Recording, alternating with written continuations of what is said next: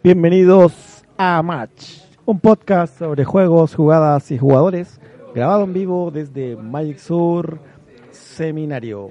Soy Marco Figueroa, este es el capítulo creo que 6, hay un capítulo perdido entre medio, ya no sé qué está pasando, porque de hecho tenemos visitas hoy día. Increíble. Increíble. Increíble. Visita. Tenemos visitas y parece que hay un personajillo acá que algunas personas lo extrañaban, otros no tanto. El hijo pródigo del podcast. Pero aquí tenemos a mi amigo personal, Alonso Atroza. Hola, ¿cómo están? Acá de vuelta después de muchos viajes. Eh, ¿Y el acento? ¿Qué acento? No sé, el- cualquiera que haya agarrado en los viajes. El acento peruano. Tranquilo, si se va, se va No, pero ahora me voy a me voy a España. Así que ahí, Voy a España. con él Joder. a la vuelta, va a estar como Zamorano. Sí, porque no le alcanzó todo- toda la semana que estuvo en Perú, no alcanzó a hablar como Wendy Zulka. Bueno, volví por el capítulo de hoy día, porque voy a tener que viajar el- las próximas dos semanas que siguen. Eso, feliz de estar acá, pero veo que han cambiado las cosas. Ni siquiera tienen pauta hecha. El, ¿Cómo ma- que no? el maestro de ceremonia. Sons of Anarchy. El maestro de ceremonias que trajeron. Seba César llega a Coa.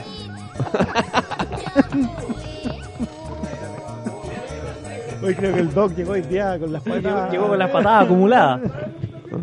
Pero tranquilo, Doc, tranquilo, Doc. Tenemos, tenemos para darte también todavía. ¿Y cuál es el primer tema? No, también. Tranquilo, tengo que terminar de saludar a la gente. Ah, Tengo que presentar también a mi amigo personal, Jorge Pinto, Hola Marco, ¿cómo Que estás? está de cumpleaños. Sí, hoy día está de cumpleaños. No, pero cuando esta weá salga, va, Sí, va- va- va a va- ser como el cumpleaños claro, de la- va- de- que viene, a ser. ser el cumpleaños de Marco, que es como en noviembre. Exacto. Y también me acompaña la gran caja. De Big Box. ¿Cómo está Daniel? Bien, aquí estamos, sobreviviendo. ¿Lograste descansar algo? Porque el fin de semana Una estaba mierda, nada, nada. No he descansado nada. Pero ¿por qué? Porque así es Throne of Eldraine. Así es Trono del Rey. Lo sentaron en el trono y no lo bajaron más. Sí, no, la semana pasada fue complicada a nivel personal. Eh, Como saben, falleció uno de mis hurones y eso no, no estuvo bien. Y sumado a eso hubo algunos inconvenientes con uno de nuestros proveedores sobre el material de Throne of Eldraine, lo que nos obligó a... Que podemos decir qué proveedor era o no. Sí, mire, desafortunadamente hubo un problema con Debir y no pudo... Nunca lo había escuchado antes. Qué que- extraño. no pudo eh, cumplir con las preórdenes que se tenían, con las preventas. ¿Y cuál era la excusa de vivir esta vez? Porque Eh, recuerdo que hace un tiempo desconozco. habían echado la culpa al huracán. en No, no, Miami, desco- desconozco. no sé Esto fue un tema de, de los viajes, de las fiestas patrias, qué sé yo. El hecho es que, como te digo, o sea, no, no- nosotros hicimos lo que teníamos que hacer con- para, para realmente cumplir a nuestros clientes, que es lo que tenemos que hacer. Eh, hicimos cam- un cambio de proveedor último momento y la carga llegó el viernes en la noche. pero ¿cómo? O Pero sea, si no había release el viernes en no, es que el problema no era la carga del pre, la carga del pre estaba aquí. Ah, El problema eran las órdenes, las preórdenes, porque había preventa adelantada. Y nosotros teníamos un centenar de cajas vendidas y no tenías ninguna. y no tenía ninguna. Entonces me llegó la carga, me llegó una primera parte el viernes, el jueves, perdón, en la mañana, que era como 30 cajas más o menos, y el resto me llegó el viernes en la noche, lo que significaba habilitar aduana para yo estar el sábado a las 8 de la mañana en aeropuerto, luego de haber terminado el release el viernes a las 4 de la mañana.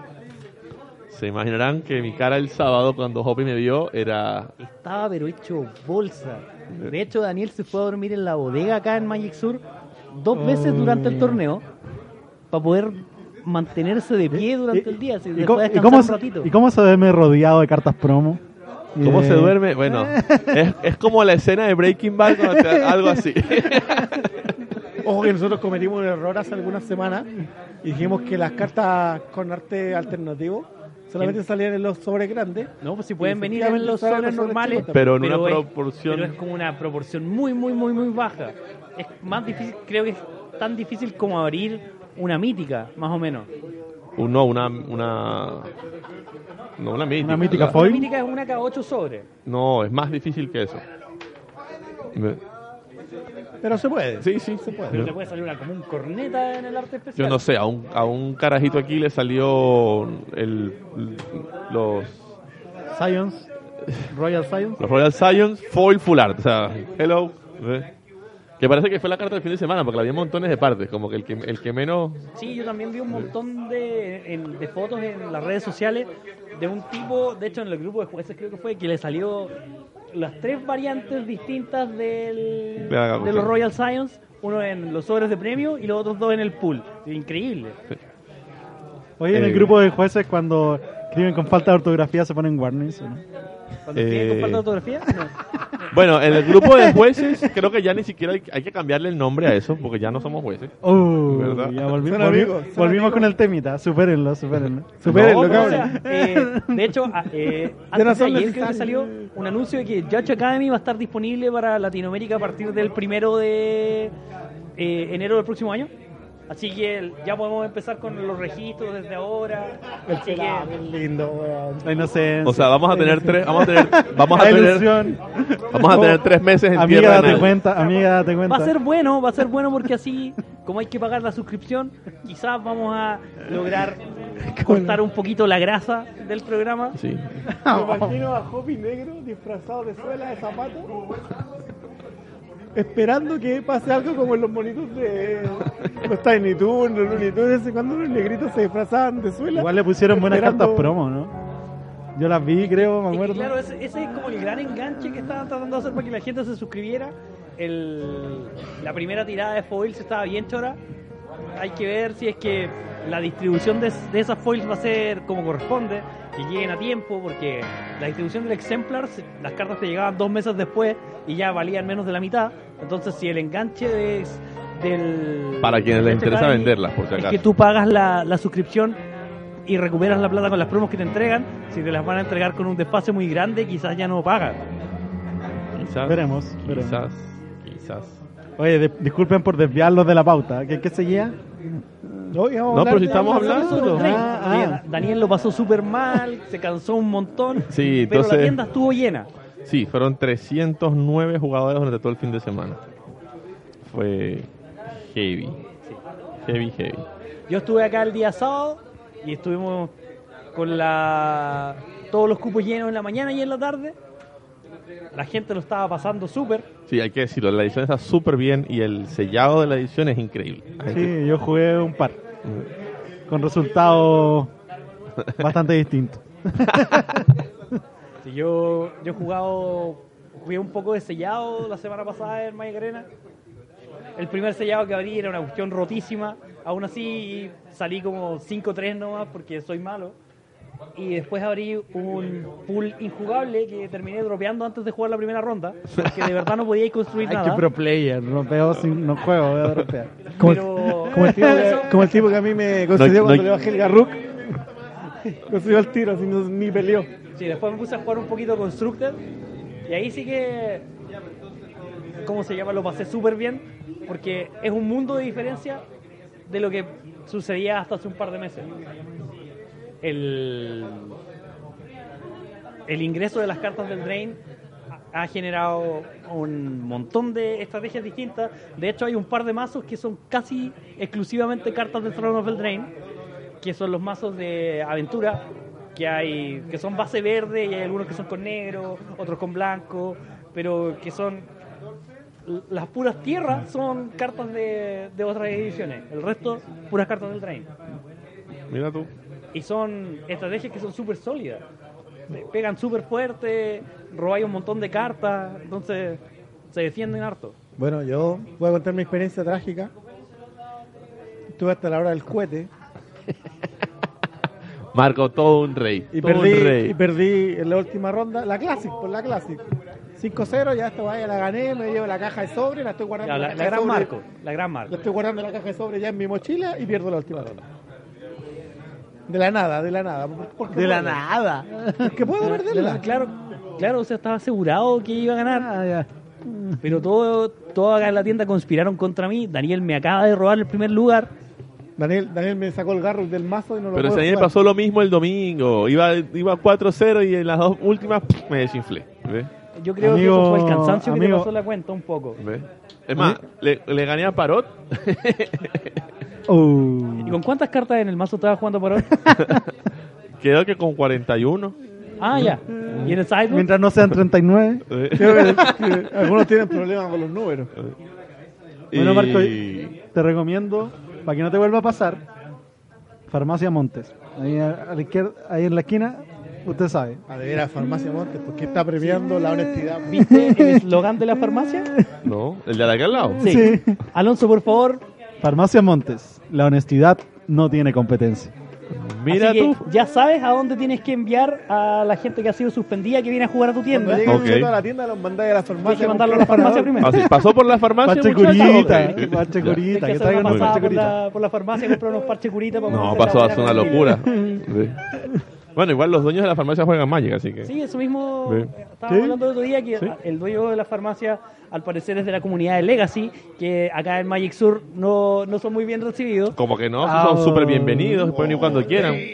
pero que el dado que no hay Legacy acá, el chico que quería empezar a participar en los Oh. eventos de Modern y todo eso. El, así el que, dueño juega Magic y el encargado también juega Magic. Bueno, Básicamente la Oye, van a se- pasar se bien. hace torneos de Legacy. Yo sé de un amigo jueves que desde México tuvo un avión para venir a jugar acá. Porque no tiene con qué jugar ella. Sí, pero es una inversión, es una Ah, inversión. una inversión. ya. Ah, Ay, ay, ay. ¿Y tú, Alonso, jugaste algo con las cartas del Sí, no? jugué dos sellados. Uno, según yo, el pool era horrible. ¿Ya? Y hice seis wins. Y otro, yo pensé que el pool era increíble y lo más roto que he abierto en pools de mi vida. Y hice 1-3. Brillante. Así que no entiendo nada del formato todavía. Pero ahora estoy jugando draft. Y ahí están los traditional Pero lo draft. único que tenéis que entender el formato, Doc, es que los perros verdes 4-4x4 que ponen una comida que arrollan hacen de todo. No puede ser común esa cosa. No, y ahí estoy viendo si disfruto un poco el formato porque quizás pueda jugar un Magic Fest en Holanda, que es Chan. la próxima semana. Y es de sellado el Rain. Pero no está. Estuve viendo y está demasiado caro todo. Así que no sé si. Yo creo que lo que está, lo único caro es el Magic Fest, porque el pasaje está barato. No, está súper caro. ¿En avión? Pero ¿cómo te vas a ir? ¿En avión? Y si Jet, Ryanair, 25 euros, 30, te vas con, si te vas sin maleta, Sí, weón, que lo te- que pasa es que en el bolsillo te pones un cepillo de dientes y listo, weón. Es que lo que pasa es que Alonso viaja de clase ejecutiva para arriba, Ah, no. si no, no funciona. Encima No, no, no, te mi- el 20. ¿cómo Mis, te buscador- mis buscadores de vuelos no me, no me mostraron ningún pasaje barato. No, vos tienes que comprarlo allá en el aeropuerto. Te pones ahí, claro, te pones ahí en barajas, mira, necesito para allá. Ahí lo consigues. Busca Bueno. Ryanair. Bueno, Y buscaré. si Jet, eh, como te digo, vas, vas con lo que llevas puesto, más nada. Olvídate de llevar maleta. Claro, te llevan la mochila con, con los protectores, Sí, con la todo carpeta en la para mano, cambiar, sí. nada más. En la mano. Sí, claro. ok. Entonces, ¿Y el alojamiento? Es Holanda. Es caro. Es- ¿Ves? ah, ¡Qué caro! Es caro. A ver, usted, usted no sabe viajar, definitivamente. Igual si quiere ir a dormir al barrio rojo, pues, No, no, ahí es, ahí es caro.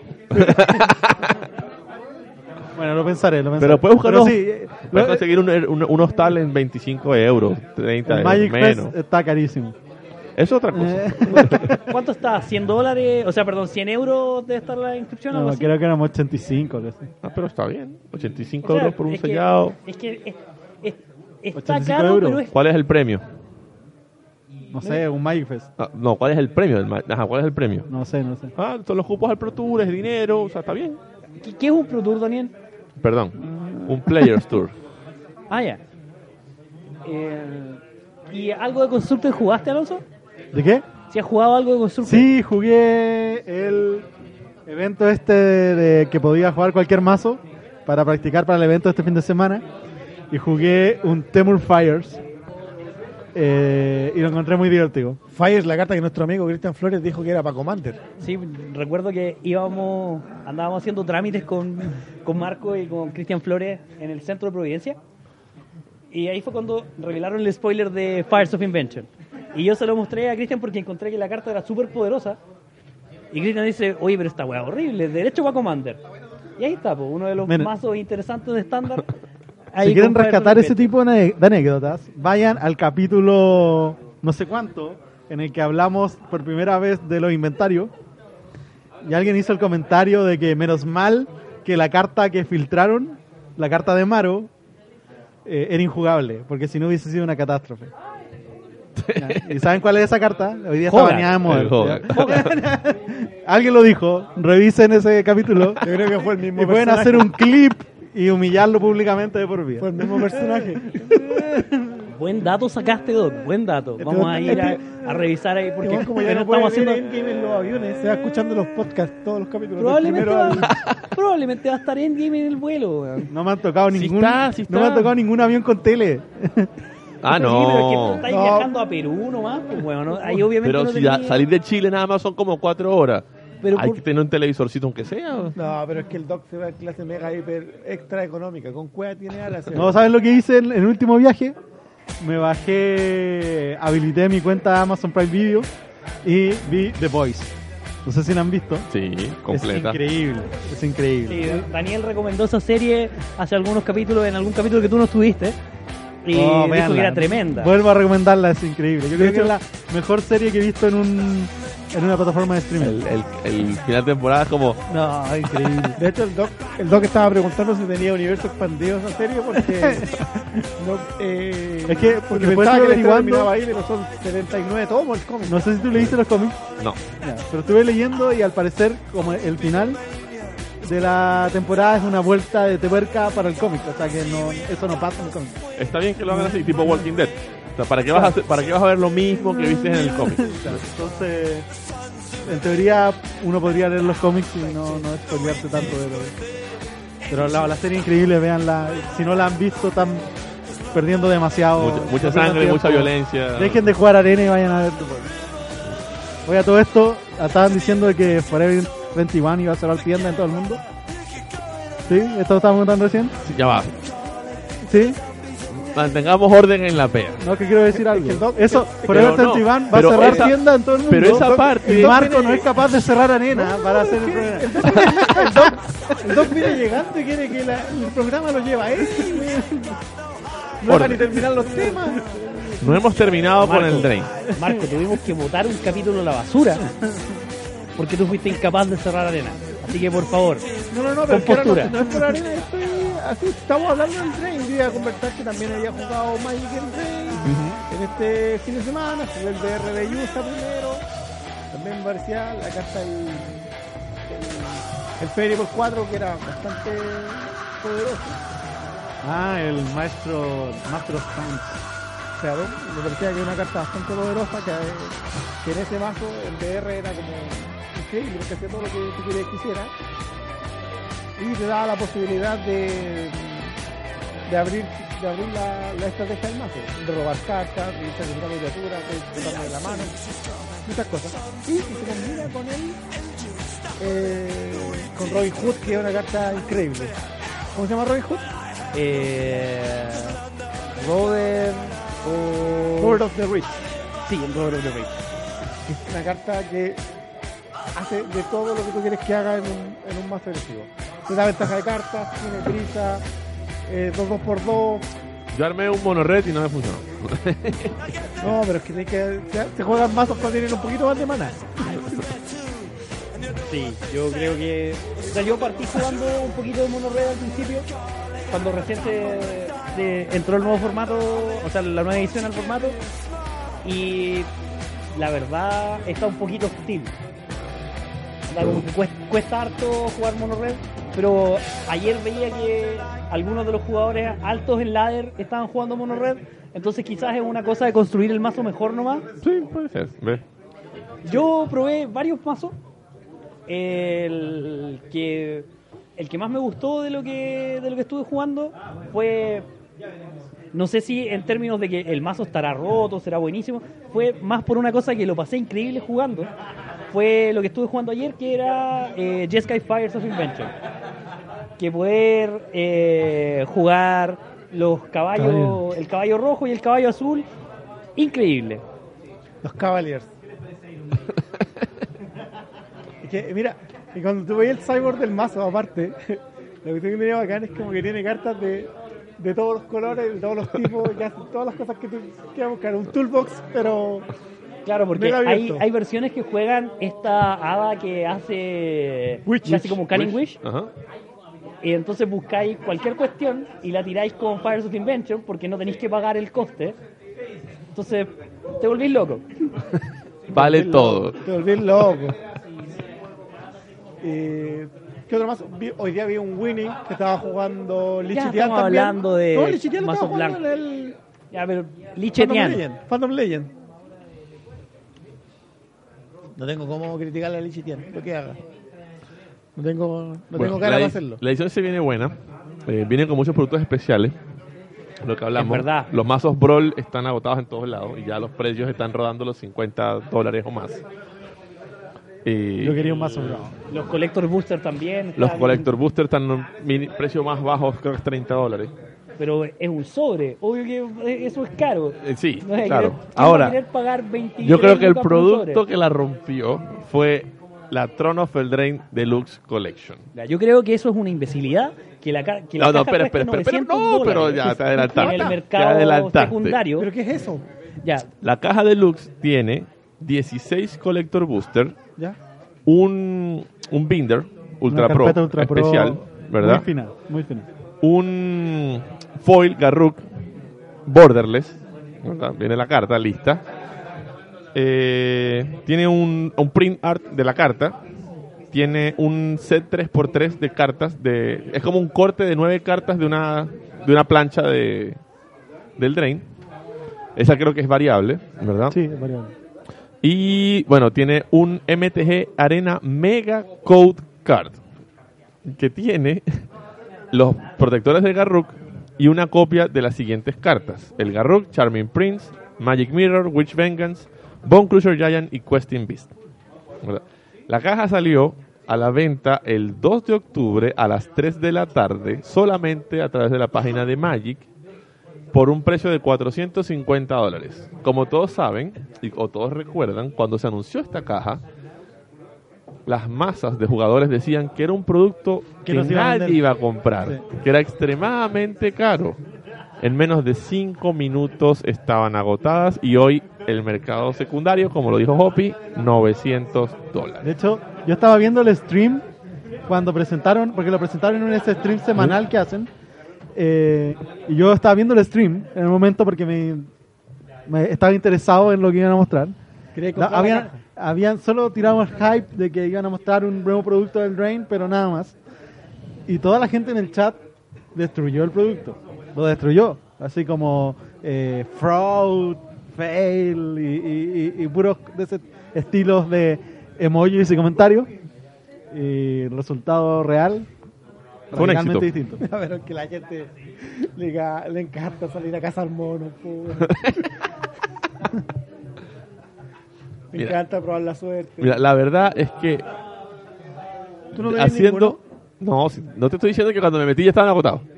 El minuto 5, me metí ya, ¡pic! agotado. Ah, ok, ya, chill, listo. Si lo pedía débil, no te va a llegar. po. No. Mala y mala. Bueno, yo estoy esperando que me llegue mi, mi anuncio luminoso, mi, mi- mis otras cositas de, de, del ¿Cuándo Drain llegan? también. Se supone que llegan ahorita a mediados de octubre. Así que ya veremos. Bueno, yo, entre mis contactos que tengo afuera, eh, soy bien amigo con gente que está metido, así que se dedican a vender singles. Eh, es la- la- trabajan para tiendas o son de los que compran y venden en los GP. Y ellos dicen que, la- que comprar este producto es un error. ¿Por qué? Porque a menos que te interese guardar el producto cerrado, no hay plata dentro de la caja como para justificar la compra. Es que esa sería la idea. Es que por eso te estoy diciendo. Si un jugador común y corriente que quiere tener las cartas bonitas, le sale mucho mejor comprar las cartas sueltas. Pero es que Para tener lo que quiera justamente tener. esto no está Es que- pensado en el exacto, jugador. a eso mismo quería llegar. Que esto es un producto, el mismo nombre lo dice, que es una caja para coleccionistas. ¿Sí? O sea, el jugador de Magic, el, que, el- nosotros sabemos que el jugador competitivo de Magic eh, en realidad no es un jugador que gaste plata en jugar. Se consigue las cartas prestadas, compra lo que necesita y se mantiene con eso. Sí. el otro está pensado para un público distinto y que probablemente va a abrir la caja, va a meter todas las cartas en una carpetita y las va a dejar ahí y no las va a sacar más. Yo creo que ni siquiera. Yo creo yo, yo particularmente. Buscaría un cortacartón por un costadito para sacarle el código de arena y listo. Todo lo demás se queda en su lugar. Uh, ¿verdad? Que ah, han sido súper cuidadosos con el tema de ese código de arena, como que no han querido revelar qué es lo que hace. No, pues aquí lo dice. Dice, dice que es un código de arena. No, dice. Un Garruk eh, tiene protectores de Garruk y una copia de las siguientes cartas: Garruk, Charming Prince, Magic Mirror, Witch Vengeance, Von Crucial Giant, Questing Beast. Ese es el megacódigo. Entonces, vale, callan. Tal vez, tal vez, tal vez habrán otras cosas que no dicen Ese ahí. código te lo dan en arena, Sí, pero cuando Yo- compras esa caja. exacto. Porque recuerdo cuando había salido el tema del anuncio, que ah, estaban siendo súper cuidadosos con anunciar qué es lo que iba a venir con el código. Quizás todavía no lo, Puede ser. no lo, no lo, des- no lo definían. Quizás al- puede, puede haber sido algo así. No será. Espero que el, lo- el resto de los productos especiales que salgan en el futuro vengan con códigos de arena, porque ahora que el juego fue lanzado de forma oficial, porque ya salimos del beta, estamos en, en, el- en Magic Arena lanzado desde el día jueves de la semana pasada, Sí. eh, que ahora ya no tienen la excusa de decir, oye, es que no pensamos en arena, y no pensamos en lo otro, que fue lo que hicieron en- para Los Challenger Decks. Los Challenger Decks. Que ahora estamos jugando con a las bolitas, pero de verdad, pues no de mentira. Exacto. Ahora nos podemos quejar en serio cuando el juego no funcione bien o cosas así. Pero ahora, claro, Wizard tiene que empezar a darle soporte también para que la gente pueda hacer el salto desde papel hacia arena y viceversa. Ujú.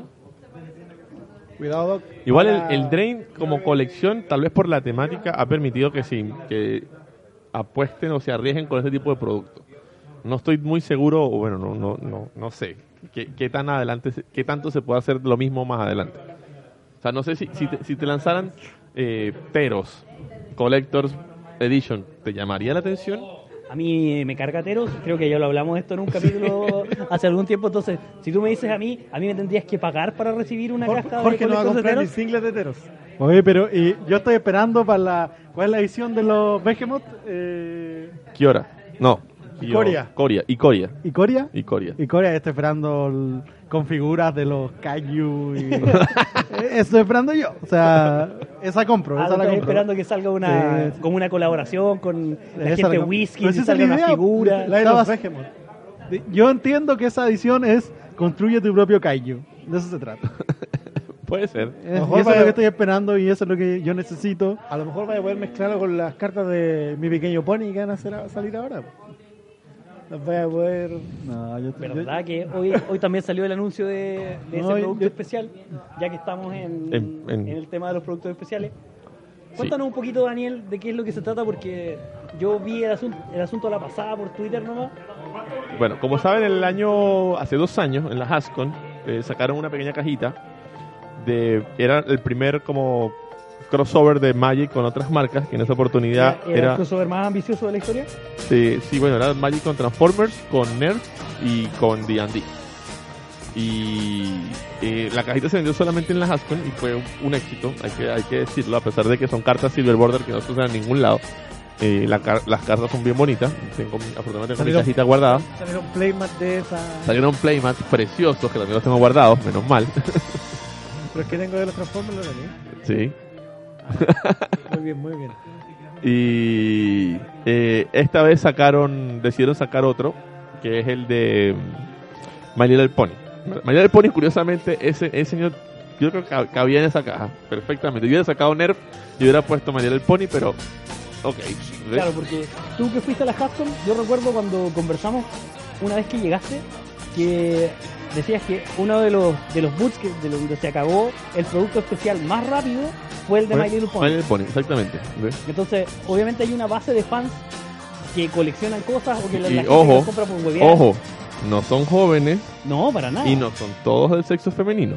No, eh, O sea, ¿Y cómo se llama? Un ejemplo. La. Yo, yo sé para muestra un botón, mi Alonso. Nava estaba interesado en los playmats de, de- de- del, del tema de los ponies, así que. Ah, Yo- por cierto, me encontré a Navas ahorita. Yo, Jope, ¿En serio? Yo Sí. jugué un GP con protectores de My Little Pony. Está bien. Pues sí. ¿Quién- ¿Quiénes somos nosotros para jugarte? Es un país libre. Eh, Ahora. Ya, pues entonces son estas tres cartas. Entonces son estas tres cartas que eh, las vamos a, a leer, a ver si nos deja leer. Pero son cartas como Mira, una es que no tienen contexto de. Mira, una es Rarity, ¿verdad? Dice cartas eh, Legendary Creature Unicorn. Rare, eh, cartas, las cartas raras y míticas o los hechizos raros y míticos que juegues cuestan uno menos. Uno los Es giras, para Commander, es para Commander. uno los giras, revela un My Little Pony, un- cualquier juguete de My Little Pony que tú controles, que tú, de la que seas dueño, mejor dicho, y hasta el final del turno, otra criatura gana protección contra cada color que esté en el pelaje, la cola o la ropa de este personaje. Entonces agarráis uno de esos que son que tienen como cola de arcoíris y estáis listos. Rainbow Dash. Five colors. no hay fallos. El otro es Nightmare Moon, vuela Esa mientras, carta es interesante. mientras sea de noche. Yo creo que que experimentar esa mecánica. Eh, Moon fue- tiene más 2 más 2 y tiene amenaza, ¿verdad? Y si pagas 6, lo transformas, ¿verdad? Cuando se transforma se convierte en Princess... eh, Princess Luna. Princess Luna, exactamente, que dice que puedes jugar, puedes buscar seis cartas que, con- que tengas en tu colección que tengan un arte de luna o, o luna en su arte y las puedes jugar. Ah, puedo buscar Alpine Moon, Blood Moon, Básicamente, todas las que todo el mundo pensó en las mismas. o ¿cómo se llama esta cuestión? Eh, que transformaba a todos los, los humanos No. en hombres No. lobo de Innistrad. Eso. Luna sí. llena. Y la otra es Princess Twilight Sparkle. Dice otros Sí, los- caballitos, los pony. los alicorn, los caballos, los pedazos, los pony, los unicornios que controlan ganan más uno más uno. Y pagas uno de cada color. Y si controlas a Applejack, Fluttershy, Pinkie Pie, Rainbow Dash y Rarity, todos ganan el juego. Porque el Friendship is Magic. Ahora viene la pregunta, ¿dónde están esas cartas? Porque aquí nada más está Rarity. No sé. Quizá irán a sacar otra edición especial más adelante. Exacto. Ahora, eh, esta pequeña edición o este pequeño trío de cartas está, va a estar disponible a través de la página de Hasbro. Y eh, entre el 22 y el 5 de noviembre, básicamente solamente durante el 22 de noviembre por 5 minutos, por si les interesa, Claro. las cosas como son. Y un porcentaje de las ventas va para Extra Life, una caridad de, de- para niños. Eh, otra cosa es que estas cartas vienen, bueno, también van a salir, mejor dicho, eh, playmats. De hecho, aquí te dice, hay un el, nuevo pack cuesta, eh, a ver, 50 dólares. 50 dólares, de los cuales 30 dólares se van a la calidad. Eso súper bien. Está súper bien, exactamente. O puedes agarrar el bundle, que cuesta 100 dólares, de los cuales 80 se van a la calidad, incluye tres playmats, 2 a dos doble cara y uno de una sola cara. Para los que juegan digital también viene con un código de arena. No, lo necesito. Los protectores están bacanes. ¿Verdad? Mira, mira Marco, mira.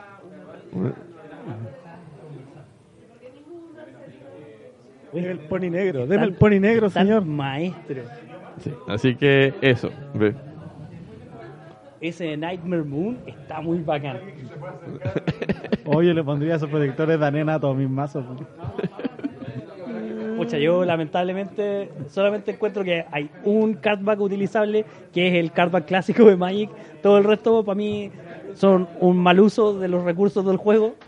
Ah, hay Opino, como- opino lo amigo, mismo. opina eso porque todavía no tiene sus de MSQ Weekend. Pero estoy clasificado. Ah, cuando los vea, va a mirar otra cosa. Va a mirar otra cosa.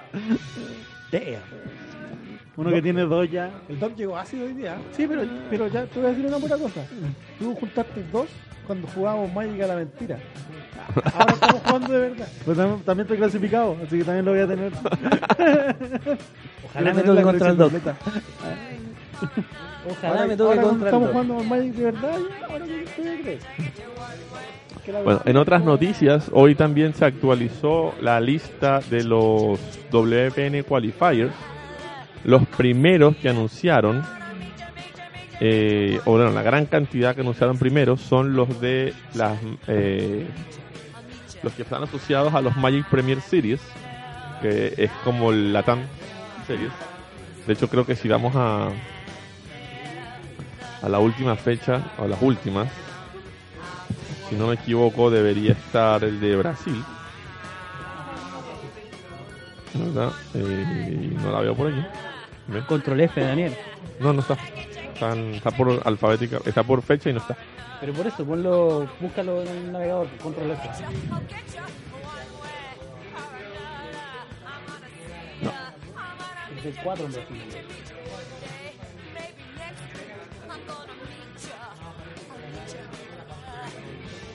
No está. Entonces, la lista está incompleta. La lista está incompleta. Así, tal cual como el santuario que sigue incompleto. La, lista está incompleta. eh, lo que podemos adelantar es que para Chile hay cuatro clasificatorios. ¡Cuatro! ¿En cuánto tiempo? Cuatro. ¿Cuatro para la temporada? para la temporada. Es que Daniel está diciendo que eh, ahora que comenzaron los WBN Qualifiers, que Chile va a tener cuatro en esta temporada.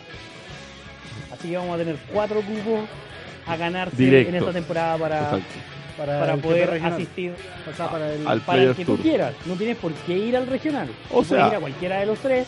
Ahí ves tú cómo te financias el pasaje. No, y porque el- obviamente los organizadores van a entregarte el pasaje al más cercano, al de América. Si quieres ir más lejos, juega tú. Bueno, uno que no está jugando Magic en papel. Bueno, bueno, bueno. Fuerza Alonso. Exacto. No, pero qué bueno que va a haber hartas opciones para clasificar.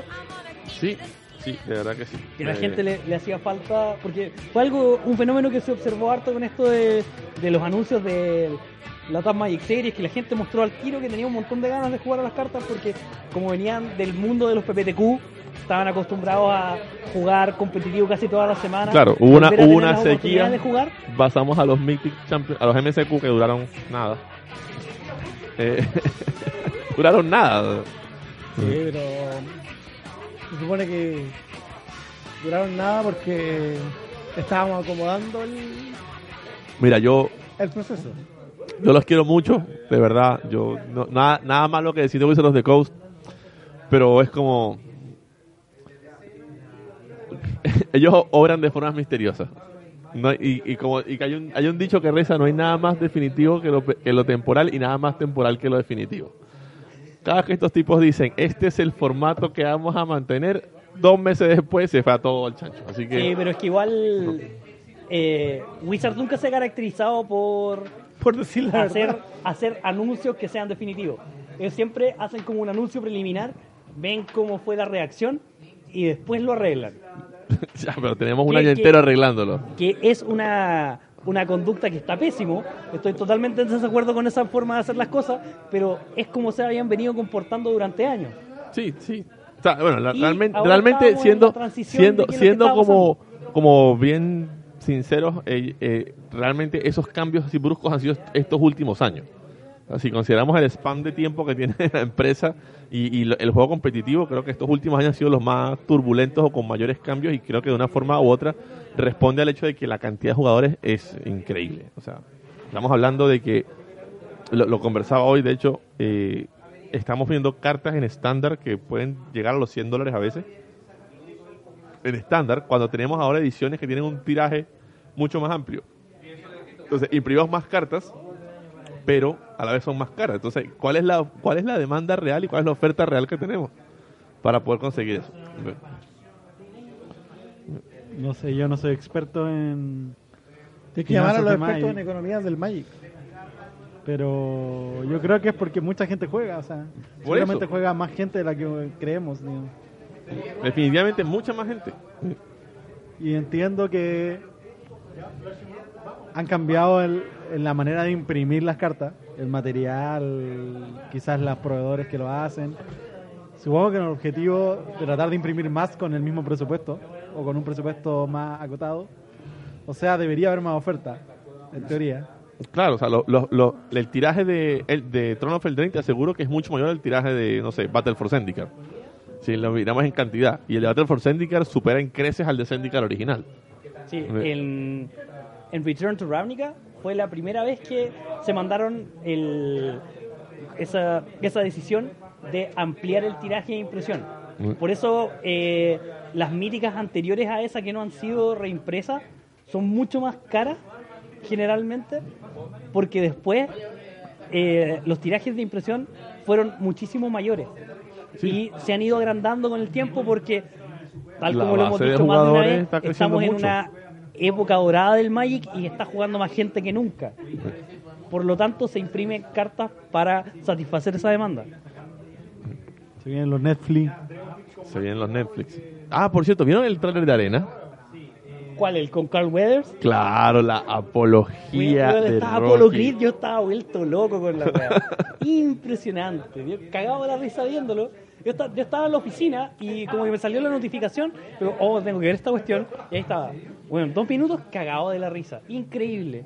Muy, muy bueno. Buen trailer, la pizarra, no sé si se fijaron en la pizarra, que en, en un momento del montaje de entrenamiento, como que están estudiando como en una escuela, tienen a las chicas sentadas mientras Weathers está explicando cosas. Fíjense en esa pizarra, hay un montón de, de secretitos ahí guardados. De todas formas, Maro, en el, en Maro en un tweet puso la imagen fija para que la vieran con mayor detalle. Pero tiene montones de cosas. Tiene el, Montones de el- cosas. el número de la casa, 1993, el año que se fundó Magic. eh, bueno, para los que no lo saben, en la, la música, to- todo el, el setting del comercial está basado en Rocky 2, con Apollo Creed haciendo el entrenamiento. Obvio. Las referencias a la, a la escalera, la, la- la- la caminata nocturna con el saxofón de fondo. Eh, véanlo, de verdad véanlo, está muy, muy divertido. Marco, como siempre en arena, no está pescando nada. Sí la vi, variar. sí la vi, pero yo, yo cuando le, pre- le pregunté a Jorge, yo, yo creo que confundí el, el comercial porque le dije a Jorge, eh, esas me salían como unos ¿Quién es. Jorge? Jorge Pinto. Hopi. Y. Me dijo, no, no, no, si no es que salen unos pendejos, si sale Carl Weathers. Y yo, obviamente, sabía que Apolo Creed, pero no me refería a él como un pendejo. Bueno, si sé que el Apolo Creed está viejo. Pero, ya va, la chica, la chica tampoco es desconocida. La chica hizo Nancy Drew. Sí, y si no la reconocen por ahí, es la pelirroja de It. Sí, sí la, sí la caché. Ah, por eso me pareció conocido. Ah, pero enchúfate, pues. Enchúfate, plancha. sí, bueno, y, y cómo se llama Jimmy Wong, no es un cabro chico, pues, bueno, tiene como 32 años. Ah, pero se ve joven. Eso es otra cosa. Asiáticos, pues sí. No importa. asiático. Tienen dos modos, joven y ultra viejo, pero de un año a otro, así. Oye, el Oye. oponente de Marco le tira a los monos a morir. Pero le vio la mano, sabía que tenía el removal y lo tiró igual, podía aguantado un turno. Para hincharlo en resp- No, que lo mejor tipo está- ¿Qué, qué está jugando, amigo? ¿En bronce? Madera Que a lo mejor está 86. jugando contra el pato, que el pato le pesa los removales en la mano. ¿Qué te iba a decir? Y nada, tenemos también nuevas noticias de la teleserie del momento. Ah, bueno, sí, ya, ya creo que Ah, hablamos ya, sí, ya suficiente, hablamos de- suficiente del del Drain, juego. de verdad. Sí, creo que ya cerramos la parte del Drain. Sí, Vamos a las teleseries. Jersey Shore, ¿cómo me hicieron? Parece como el Season 2 porque metieron nuevos actores, gente que no conocía. Esta es la parte de En la el, en el teleserie. episodio anterior de Sony Pictures vs Marvel, Marco nos contaba la Ay, verdadera, yo pensé que iba a hablar de la libre, verdadera, no, ya. No, tranquilidad. Tranquila, Una, una a la vez, una a la vez. Pero no, tranquilidad, pero Marco contó la verdadera historia, luego la verdadera, verdadera historia, luego la verdadera, verdadera, verdadera historia. Esta vez es como la iteración 4 o 5 de la verdadera historia de Marvel y Sony Pictures. Nosotros quedamos en que Tom Holland había mandado unos WhatsApp. Eso es el último que yo escuché. y que, y que se había ido del grupo. que se había ido del grupo. Sí, ahora ahora hablaste con Kevin Feige, ¿cierto? Con Kevin Feige y con el director de de Sony Computer Entertainment Tokyo. ¿Por qué dirán ustedes? Porque básicamente la persona que, por así decirlo, apretó y meció la cuna por, por última vez con este tema fue PlayStation. ¿Y por qué PlayStation, weón?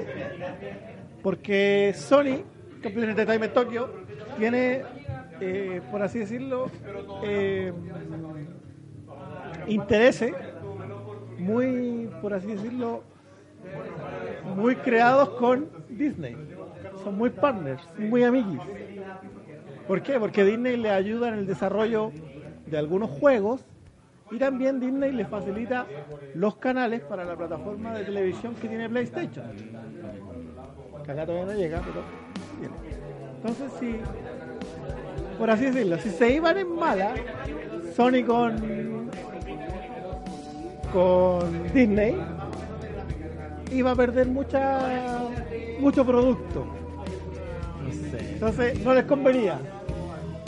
Y optaron por decirle, ¿saben qué? Ustedes están puro hueveando. Por favor, arreglen el problema porque nosotros no podemos poner en riesgo nuestro trato que tenemos con Disney. Porque perdían mucho. Perdían, perdían demasiado. ¿Y la, la, la plata de, de PlayStation era suficiente como para hacer una presión en, en eso? Sí. Sí, era bastante. Porque de hecho, porque de hecho el, el- en Japón y en otros mercados en que el cine no pega tanto, sí se sustenta con otros con otros, ¿cómo se llama esto? Con otros Con otras licencias. Con otras licencias. Entonces, o, o perdí de un lado, y al final el tira y afloja era súper absurdo porque siempre las dos, por así decirlo, las dos empresas iban a ganar. El problema que era es que eh, Sony Pictures quería ganar mucho más. Y el acuerdo termina finalmente en que Marvel impone sus condiciones y Sony Pictures tiene que aceptarla, pues, solamente, sin, sin chistar. En el Sin mundo, en chistar. el mundo de Ga- Marco, ganó el ratón. Ganó el ratón. Una vez más. Ganó- ganó el, rat- el ratón siempre gana, po. siempre gana como el casino. po. Mira, ratón canalla ese, weón. Entonces, ese, ese es el meollo. El, el trato ya se sabe cómo es. Marvel va a ganar ahora el 25%. ¿Te acuerdas cuando hablábamos del 5? Vamos a ganar el 25%. Y se va a hacer cargo del 25% de las películas, de la producción, de la plata. O sea, igual va a poner plata. Pues. Sí, ah, pero eso está bien. Van a quedar más bonitas ahora. Porque Sony no quería que pusiera plata a Marvel. Pero ¿por qué no? Porque la pelota es mía, pues. Puta, pero Marvel, no sé, te la llena de aire por último. La pelota es mía, no te la quiero compartir, básicamente. Ah, Y eh, Spider-Man va a ser el único superhéroe del Marvel Universe y del Spider Universe de Sony que se va a poder saltar de una licencia a otra.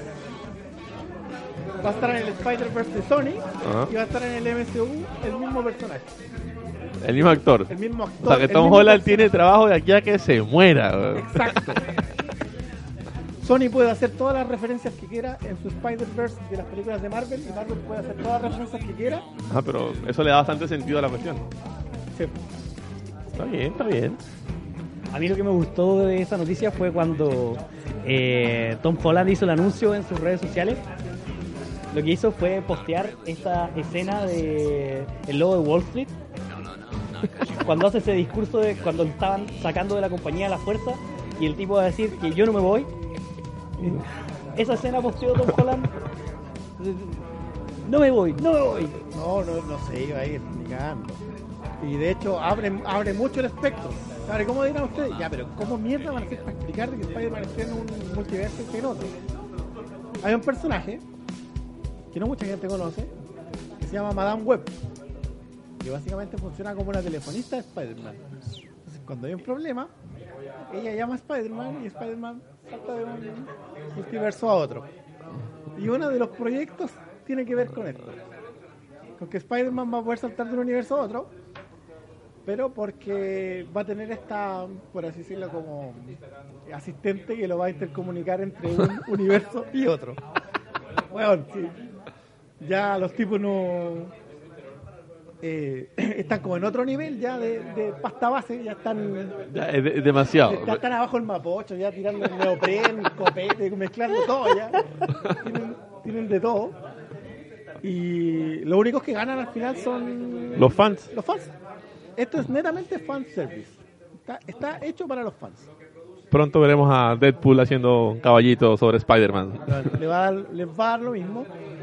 Y el tema de las licencias le hacía sentido porque se dieron cuenta que, que Kevin Feige eh, tiene mucho poder dentro de, de Disney. Porque ahora tú que a Kevin Feige le pidieron para ir a salvar Star Wars. Un poco tarde, ¿no? Ya se acabó la weá, ya qué coño. Bah, nunca se acabó, weón. Te aseguro que va a haber episodios 11, 12 y 13. Sí, pero en un buen rato más. Pues si dijeron que van a parar un poquito la máquina con Star Wars, Nos vamos a poner en la serie. sí, porque estaría bueno ver un ratito. Porque, bueno, las series de Star Wars tienen un montón de potencial. Hay un- ah, tantas cosas que se pueden hacer. Ojalá agarren las ideas buenas de las leyendas que se llaman ahora, que antes era el universo expandido.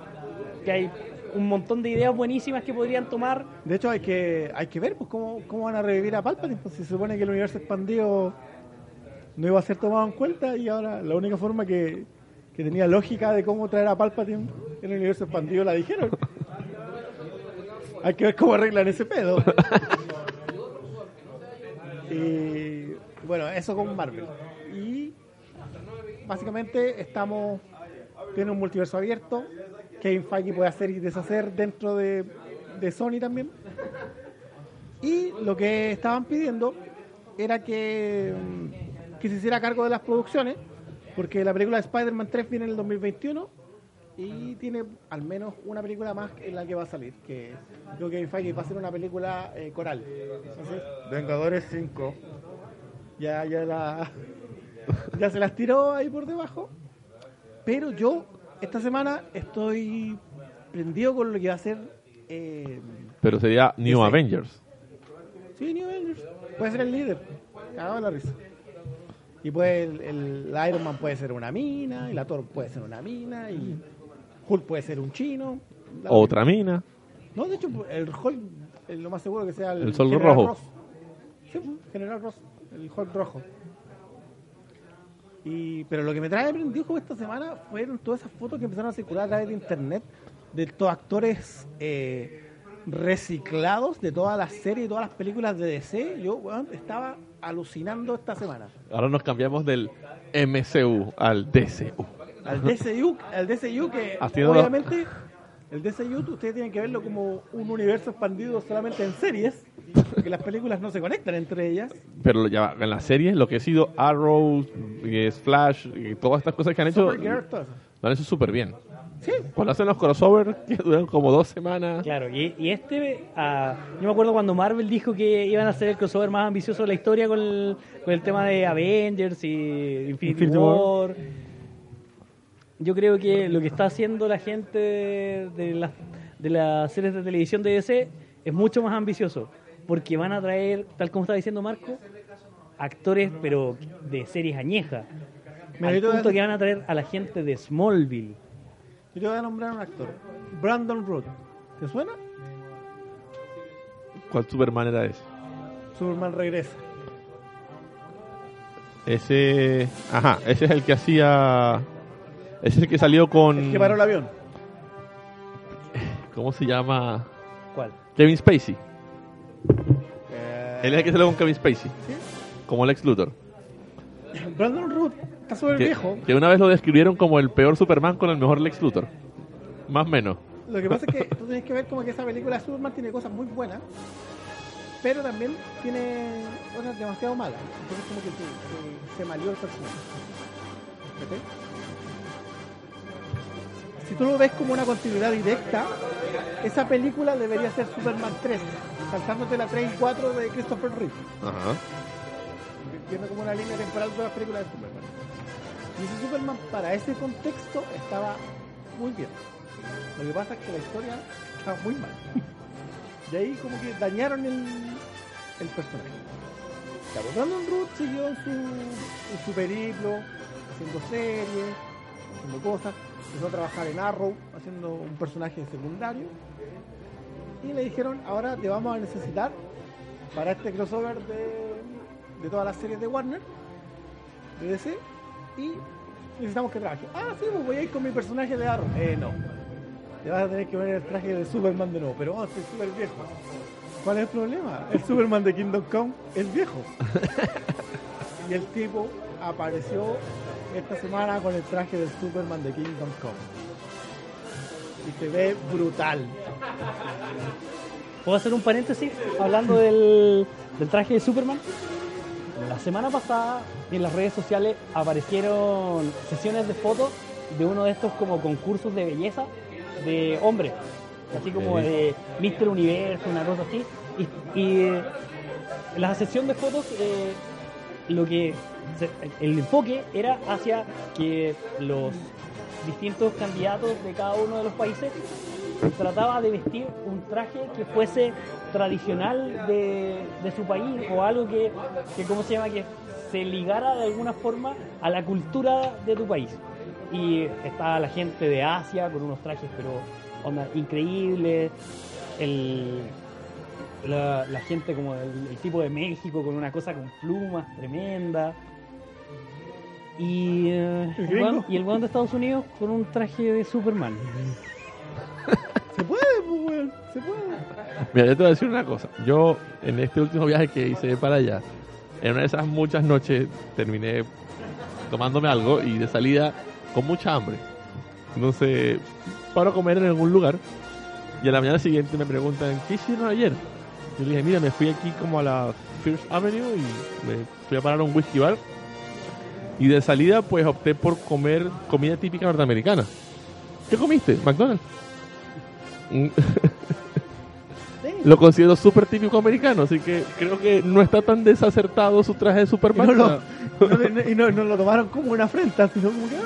Pero se, cagaron de la risa si es verdad, o sea, comida típica americana, ¿qué- qué- McDonald's. ¿Qué, qué, qué más vaya a comer? ¿Pollo frito, weón?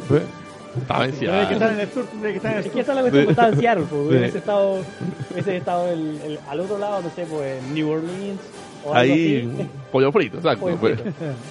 Ya para, para los que no conocen, nuestros amigos que de lo que estamos hablando, que me dicen Kingdom Come, ¿qué es? Yo creo que debe ser una de las novelas gráficas, porque ya esto pasa al nivel de los cómics. Ya, ya no se le llaman cómics. No, no, no, en ese nivel, claro. Eh, es un cómic que hizo DC, que lo dibujó Alex Ross.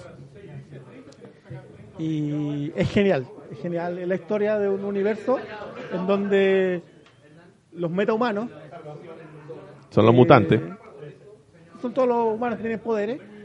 eh, son los que reinan en la Tierra. Y los humanos son como una minoría. Y andan todos sueltos por el mundo.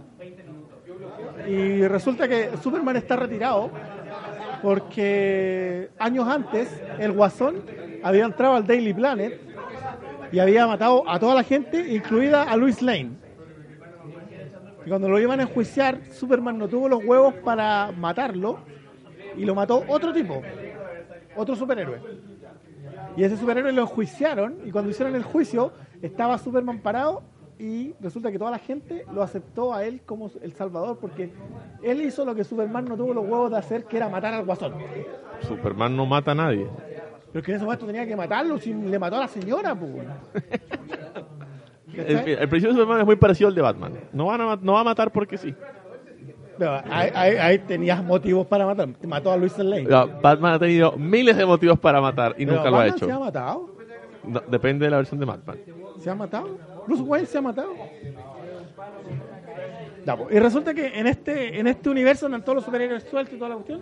Y, y Superman está retirado y se cree como granjero. Porque esa es como su forma de, ¿Pero es granjero? de olvidarse de sus problemas. Hasta que eh, en una pelea de Es superhéroes. como. Me acordé de. De Endgame, de Te lo resumo. Cuando Thanos está en, de granjero. haciéndose una cazuelita. Exacto. Y, Así eh, estaba, así estaba Superman. Bueno, igual, idem. Y resulta que en este retiro que tiene Superman, eh, en una mocha de superhéroes, hacen estallar a un- una bomba nuclear gigante y destruyen todo Kansas. Puta, además, además le destruyen la granja. Entonces ya Superman está, de, de- está botado en el mundo, ya no tiene nada que hacer. O sea, no pelea por la mujer, pero sí pelea por sus, por sus matitas, por sus No, maíces. Tampoco, tampoco. ya la, la hicieron tira, este es el destino de la humanidad, me da lo mismo. Hasta que llega un weón y le dice, ¿sabes que tú tienes, lo que tienes que hacer es tomar a todos estos tipos metahumanos y unirlos por una causa común y los que no quieran, hacemos una cárcel y los metemos a todos juntos. Toma esa decisión, junto con la Liga de la Justicia, la Mujer Maravilla y algunos. Ya, están viejos. Súper fascista, además encima que está en contra de Batman, Batman está inválido en Kingdom Come. Anda como un robot así. Y es el único de los superhéroes que, por así decirlo, que tiene control sobre la población sin intervenirla, porque tiene unos robots, unos Barbie robots que andan en Ciudad Gótica y que son como los pacos. O sea, eh, básicamente ahí es la verdadera versión de Iron Man de DC. Claro, porque el weón está sentado en su casa, un abuelo Batman, mirando los robots. Entonces, cuando lo va a buscar Superman para hacer este plan, weón, no, no, yo, yo ya te hice caso una vez, weón, y mírame, qué inválido. weón. Ándate, ándate, hago caso otra vez, weón. Lárgate. Y después se, dan cuenta que, que hace esta prisión Superman. Los gobiernos del mundo quedan horrorizados por esta porque entienden que esa hueá es una olla a presión, que en cualquier momento si metía todos los malos juntos en, un- en una cárcel esa hueá va a explotar y que va a quedar la cagada. Pasa eso, evidentemente. Y a Shazam, que lo, lo está manejando eh, Lex Luthor. Le metió un, como un, bicho, un microchip, y entonces le maneja la mente. Y lo manda a que suelte a todos los- estos metahumanos. O sea, este es el Civil War de DC. Este es el Civil War de ese. Y queda la cagada, Shazam está a punto de matar a Superman. Y por mientras las Naciones Unidas dicen, ah, ya, ahora aprovechemos que están todos estos buenos peleándose. ¿Por qué no les tiramos una bomba atómica, weón, y que se mueran todos al tiro y nos deshacemos de esta weón? Hay que botar el botón de reset de este planeta de una vez por todas. esta, ma- esta forma lo reseteamos, weón. Plomo con ello. Tiran la bomba, explota, muere Shazam. Spoiler alert. Y Superman se, se culpa de que hayan muerto muchos superhéroes, pero justo antes de que la explosión llegue, porque Shazam hay, un, hay una parte ahí como que se vuelve bueno al final, se escucha la voz del, del niño interno que tiene, y vuelve, y justo Linterna Verde como que arma un campo de fuerza y justo cuida a los tipos de la Liga de la Justicia y los que mueren son todo el resto. Qué conveniente. Y Superman, como habían matado esta bomba, se supone que él pensó que había matado a todos, va a las Naciones Unidas y empieza a matar a todos los lugares, a todos los gobernantes del mundo. Ah, ahí sí lo empezó a matar. Sí, ahí se puso en mala Superman. Eso es un poco lo que cuenta Kingdom Come. Esta historia es bacán porque todo lo que tú estás viendo en la historia te la está contando un pastor evangélico.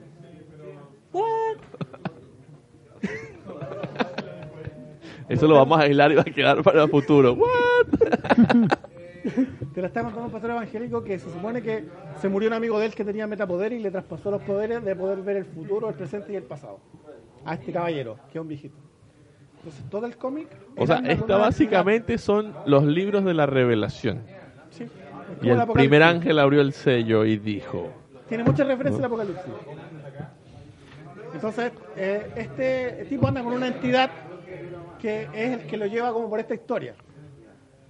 Bueno, cuento corto, termina la historia y Superman y la Mujer Maravilla quedan juntos y van a tener un hijo. Y la paz mundial se pudo restablecer después de esta cagada que había quedado.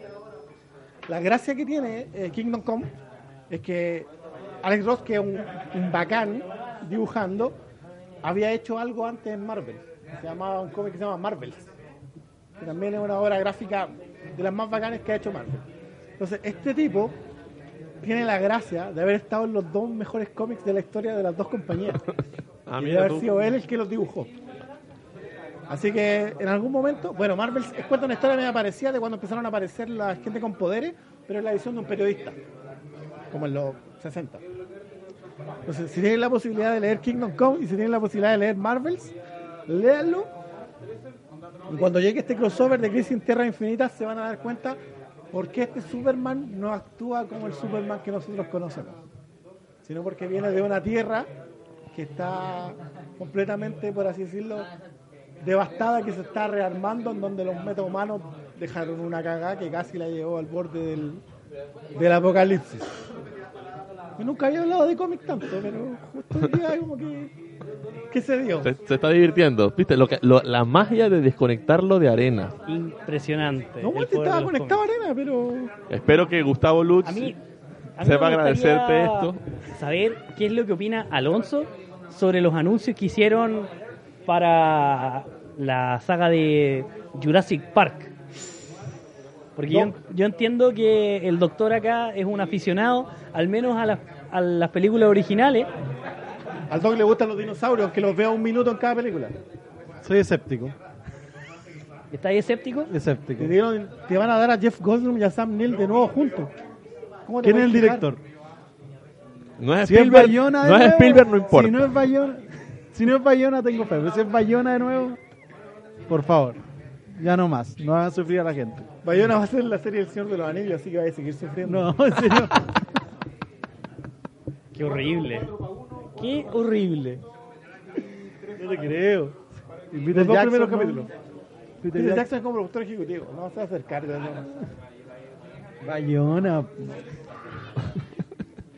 Oye, el 20 de octubre sale mm, la va. serie de Watchmen. Hoy, hoy está saliendo Joker. Uh. A todo esto, fui el fin de semana a ver Ad Astra en ¿Qué tal? IMAX. La quiero ver, la quiero ver. en IMAX en Cinehoids. Y la si quieren después comento la película, pero vi los vi trailers. coméntala ahora. No, pero vi- empecemos. Primero los trailers. ¿Ya? Y vi el de Joker en IMAX y hay que ver esa película, hay que verla. Independiente de toda la polémica que hay, creo que cada uno tiene que formarse su opinión al respecto. Igual hay una polémica súper estúpida, porque es como que están diciendo que esa película incita al odio y es como, ese es el Joker, ¿qué estaban esperando? ¿Que estuviera jugando con Barbie? Y lo otro, vi el trailer de la película de Harley Quinn. Y qué no, mala, qué mala, qué pésimo. O sea, no. Hoy en día lo único que hace bien to- todos los estudios de Hollywood son los trailers. Y no, ni siquiera el trailer. Entonces me Hasta el imagino. trailer era malo. Sí. Mira, date cuenta, date cuenta del detalle. El Joker, que es una película de Warner Brothers, dejó aquí. Y en algún momento te ponen la de Harley Quinn, que también es de Warner Brothers. Un tobogán. Y vi el trailer de Maléfica, la nueva. Sí. no, tampoco, no vayan, no vayan. Ya. Eh, bueno, solo viendo el trailer, pero no sé si alguien quería ver Maléfica desde antes. Eh, Esto lo convenció. Te cagaste la ida al cine a Hopi. Ya, y Ad Astra es una película bastante especial. Y Bastante especial porque eh, tiene cierto, en mi ju- a mi juicio tiene ciertos dramas narrativos, en el sentido en que eh, se explica mucho lo que está pasando en pantalla. Cosa ¿En que qué? se explica demasiado lo que está pasando en pantalla, porque el personaje protagónico, que es Brad Pitt, eh, es un eh, astronauta eh, muy militar y muy eh, que se encierra muy en sí mismo. ¿ya? Entonces es un tipo de personaje muy especial. Es- no es como un héroe convencional, al contrario, es como un antihéroe. Y, y el tipo es muy reflexivo. Entonces hay mucho escenas de pensamiento, de lo que dice el personaje en forma de pensamiento, que como que sobreexplican demasiado.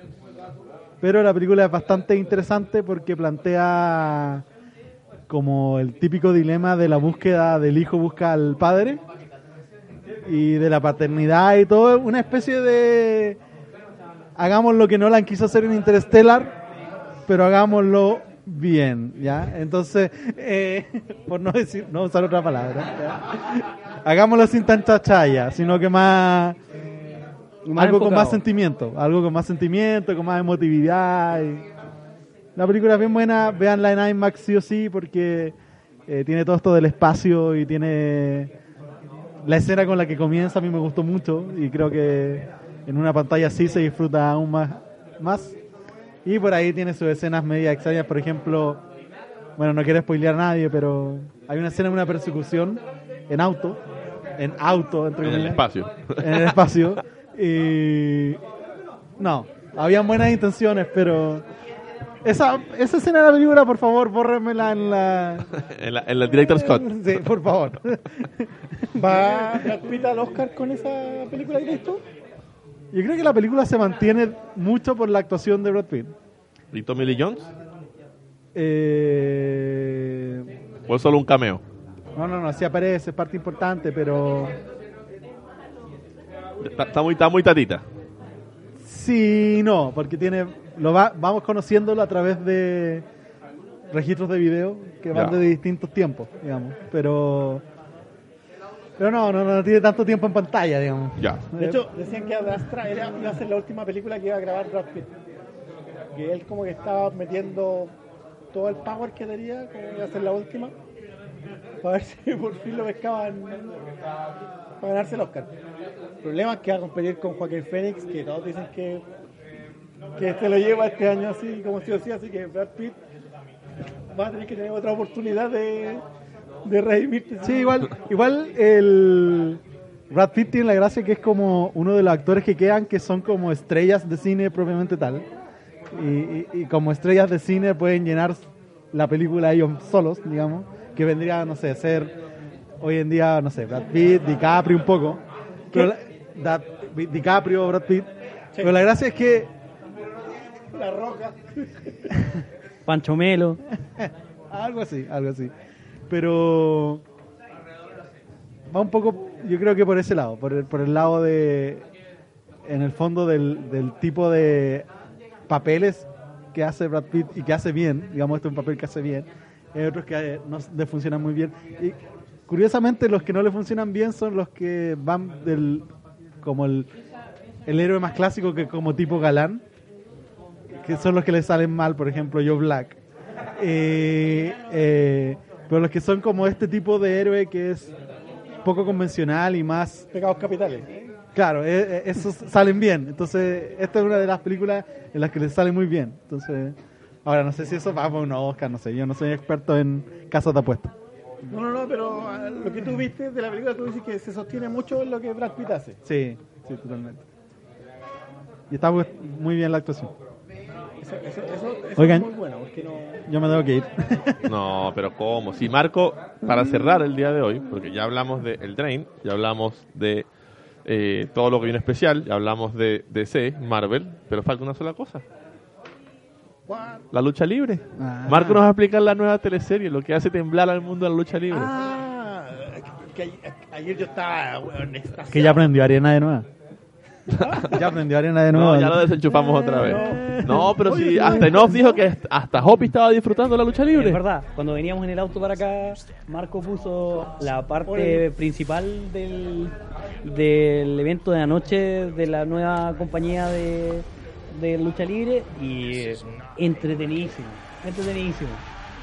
Ya, muchos preguntarán de qué estamos hablando, que esta parece, pareciera un... Bueno, Una- una considerando, considerando, considerando que gran parte de nuestro público es chileno, Claro. todos ellos entienden la lucha libre, el único que no entiende la lucha libre soy yo. Ya. Aunque Nacho me la explicó. pues. Aunque Nacho me la explicó, hay que decir. El, el, el, el luchador enmascarado. También Tomás cuando vino, el amigo de Alonso. Ah, sí, en el, en capítulo, ese, ese está perdido, está fragmentado. Ese capítulo fue, ese capítulo, no, pero ese capítulo pasó por Infinity War, así, se hizo polvo. Era, era tan bueno este capítulo. Sí, algún día pondré un extracto. Y extracto. no, pero ese capítulo en que vino el Tomás. Sí, pues Sí, cuando vino Tomás. por y- eso. Pero eso, eso No, salió no. publicado. Sí, No. Cuando hablamos de la, de de la los E3. eSports. Sí. Ah, sí, ese sí. No, el Ah, que no, el que se perdió es el fue- de los juegos locos. Sí, el de la- los juegos que tienen liga. Sí, Ese es el que está perdido. juego Bueno. competitivo. Ya me que ir. Básicamente, bueno, ahora que Chao, pero di, chao, para poner al final. Adiós. Sí, Alonso se tiene que ir, tiene que ir a hacer, la maleta como se va para España mañana. Sí, ¿A qué parte de España vas? voy a Madrid. Ok. Y si voy al Magic Fest Utrecht, le a hago sacar un un- Facebook Live para la gente Magic una, unos reportes y le pregunto y molesto a la gente. Tenés que, ¿cómo se llama ahí? Sacar, sacarte un saludo de Javier Domínguez. Obvio, obvio. Un saludo de Javier Domínguez para Magic Sur. Si es que voy, no sé, todavía Voy a tomar tus datos y voy a ver si alcanza el presupuesto. Está ratoneando. Le pagaron el 20 y ya no tiene plata. Porque le pagaron el 20, ya pasaron 15 días. Sí, pues, estamos muy tarde. Alonso, que te vaya muy bien. el 12, no alcanza a ser el nuevo 20. Muchas gracias y nos vemos. En dos semanas más. Tres. No, porque tengo que ir a Conce. Es el día del evento de Conce. Así que a menos que cambiemos el día de la grabación, no volvería hasta la última semana de octubre. Hasta la última semana de octubre. Bueno, cuando, más o menos cuando salga este podcast.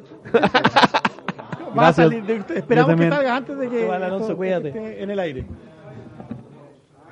Bueno, lo que íbamos- lo que me estaban conversando ustedes.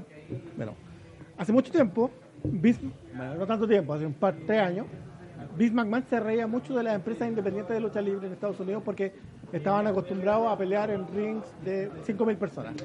Como los de South Park. Con todo eso. Básicamente. Entonces, para Vince McMahon no existió nunca una competencia Real. real que de verdad le hiciera peso a WWE. Y, pero resulta que en Japón se hacen, se hacen eventos gigantes y juntan más gente que en la WWE. Nu- Nunca falta un asiático que lo haga mejor que tú. Japón, tú lo que le vendas te lo, te lo compra. Y en Japón, la mayoría de los luchadores que triunfan en WWE y que quieren ganar plata se van a Japón. Y los que ganan mucha plata en Japón llegan a WWE por, por el subir el nivel de la lucha. Una de esas personas se llama Cody Rhodes, hijo de Dusty Rhodes, un miembro del Salón de la Fama de WWE. Y él se fue de la WWE porque tenía problemas creativos con Triple H, porque Triple H ahora es el yerno y es parte dueño de la weá, entonces si tú le caes mal a Triple H, cagaste, no debes subir. Ok. Entonces, Me, me gusta el concepto de diferencias creativas. o sea, para todos aquellos que dicen la lucha libre es de verdad. Es como acá nosotros tenemos diferencias creativas Diferencias con, el- creativas. con la gran caja y esas cosas no salen en el podcast, las terminan editando y no aparecen. Claro, no, no, nos sacan, nos sacan. Pruébalo. Todos los capítulos que han perdido, pues. Ya, entonces, básicamente, Cody Rhodes se va a Japón, se une al Bullet Club, que el Bullet Club es una de las entidades, por así decirlo, como uno de los stables más famosos del último tiempo, fuera de WWE, y conoce a Kenny Omega y a los Bucks. Kenny Omega y los Bucks deben ser, si no Kenny Omega, uno de los tres mejores luchadores del mundo, debe ser el primero, y los Bucks deben ser la mejor pareja del mundo en estos momentos. Pero pelean en Japón. Vince McMahon le ha ofrecido sacos y sacos de plata y ellos jamás se quisieron ir de Japón. Pero son, son, son asiáticos. No, son griegos, Ah, mira. son canadienses, de hecho. Son los canadienses. tres. Y llegaron a un punto en que en que conocen a Cody Rhodes y Cody Rhodes le dice que tiene una idea de, él de hacer una federación y el tema porque podría ser nosotros y ellos dicen pero hazla con nosotros nosotros te ayudamos a potenciar hicieron un primer evento independiente que se llamó All In. Lo vendieron en cuatro minutos en Chicago Cuatro minutos. ¿Cuántas entradas? 20.000 entradas en cuatro minutos 20 mil entradas. Ni se compara con la Con la Collector Collector Edition. Book. O sea, si queréis ver una pasta base que se fuma de verdad, es la lucha libre. Juntaron peleadores de Japón, de New Japan Pro Wrestling, de Ring of Honor y de otras federaciones más chicas y hicieron este evento. Fue un boom, pa, la reventaron. Y dijeron, queremos algo más ambicioso. ¿Por qué no hacemos una federación nosotros mismos? Y dijeron ya, pero necesitamos primero tener un alguien que nos ayude con las lucas, un socio, y también necesitamos un canal que haga el support semanal, porque la única forma que tú tienes de competir con- en este rango es que tú tengas exhibición y que tengas visibilidad toda la semana. Claro. Y consiguen un inversionista llamado Tony Khan. Tony Khan, el dueño de los Jacksonville Jaguars. O sea, un hueón que está acostumbrado a perder plata. Un saludo para Max. Saludos para Max, hablando de los Jacksonville Jaguars. Y él le mete toda la plata a, a All Elite. Que el grupo de ellos se llamaba The Elite en Japón. Por eso la federación se llama All Elite Wrestling. Y se consiguen un contrato con TNT Mira tú. para transmitir su programa. Y ahí Vince McMahon dijo, no, ¿sabes qué? Parece que esto hay que empezar a tomarlo en serio porque vamos, van a tener un programa, pero la lucha libre independiente nunca ha metido más de 10.000 personas en, en uno de sus eventos. Hacen el primer evento de All Elite Wrestling ya como marca, 20.000 tipos de nuevo en 7 minutos. Es demasiado. En Las Vegas, más encima. Viva Las Vegas. Pero en Las Vegas, y cuando fueron a pedir el Madison Square Garden, eh, Vince McMahon se lo bloqueó. Les metió Roy SmackDown ahí mismo, así como para que no le pidan el Garden, porque si ya una empresa de lucha libre independiente te metía gente en el Garden, está ahí cagado, porque ya la competencia era demasiado. Y llegaron a este punto, y resulta que ayer tuvimos el primer programa oficial de All Elite Wrestling, y es la cagada. Kenny Omega, Chris Jericho, los John Box, los Lucha Brothers, eh, John Moxley, que es Dean Ambrose, que estaba en la WWE, que era parte de The Shield, dejó The Shield votado, la WWE y se fue a, a All Elite Wrestling. Y el problema que tiene WWE es que todas sus maniobras, los luchadores tienen que resguardarse demasiado. Porque ellos tienen un programa semanal en que una lesión hace que una persona caiga y se pierde demasiados programas y eso pierde- es perder mucha plata para ellos. Cosas distintas pasan en Japón y otras federaciones que tienen programas como dos veces al mes porque se sacan la mierda de verdad, entonces tienen que recuperarse, Pero venden más. pero venden más.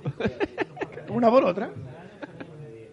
Y eh, en All Elite los dejan hacer lo que quieran en el ring. Entonces tenemos giros. O sea, vamos a volver a la época de la lucha libre con sangre. Probablemente.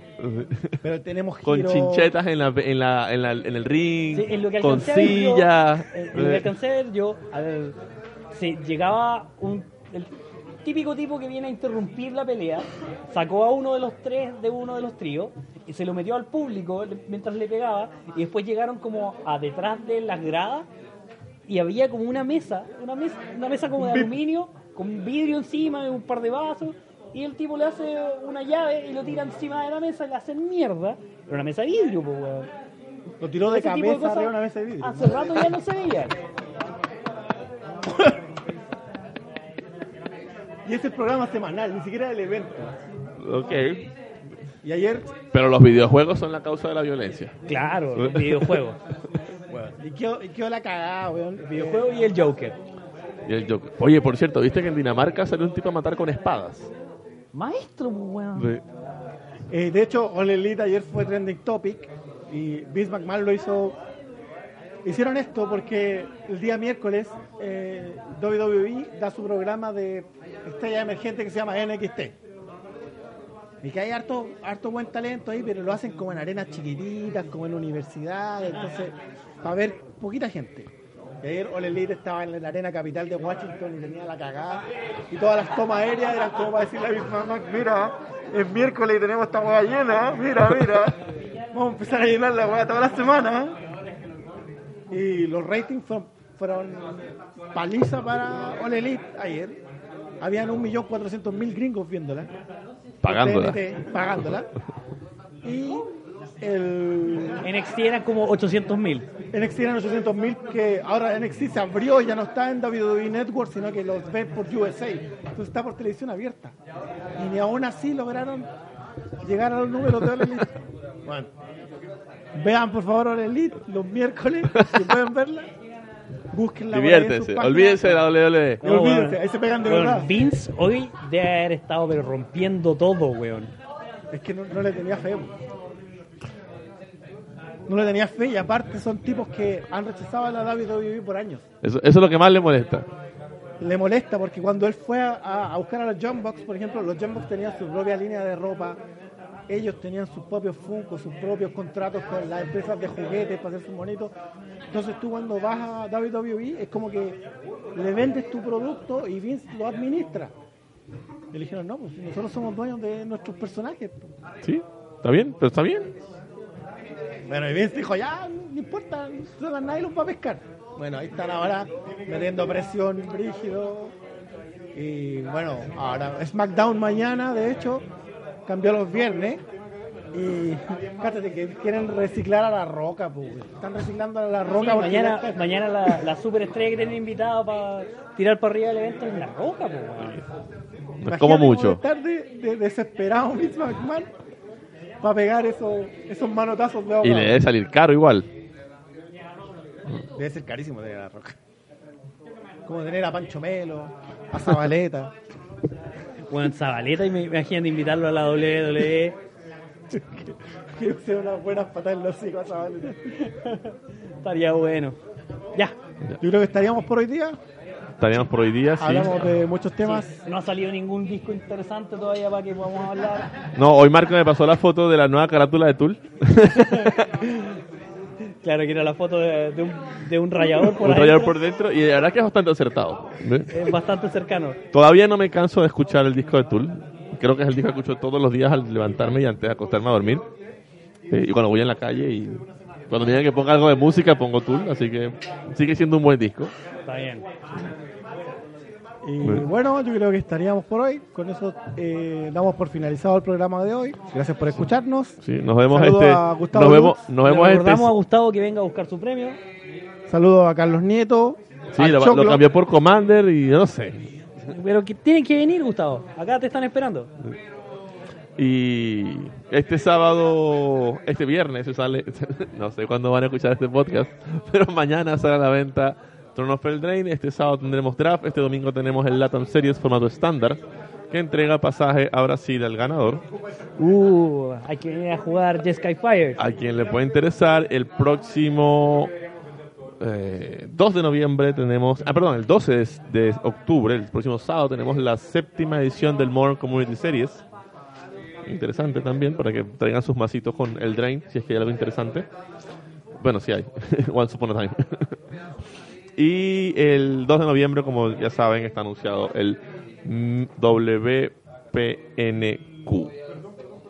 Empiecen a pedir sus cartas de Tronos del Drain. Sí, hay que empezar a comprar las cartas desde ahora para que no estén a última hora sufriendo, pagando el impuesto a la gente floja y te cobra la carta carísima en el, El impuesto momento. al torneo falta comienza en 5 minutos. Exactamente. Impuesto a la tiranía. Oferta demanda, papá, oferta demanda, libre mercado. No, sí, eso te lo, lo puedo entender. Ya. Nos vamos. Nos Cuídense vamos todos. por hoy. Chau, Chau, chau, chau, chau.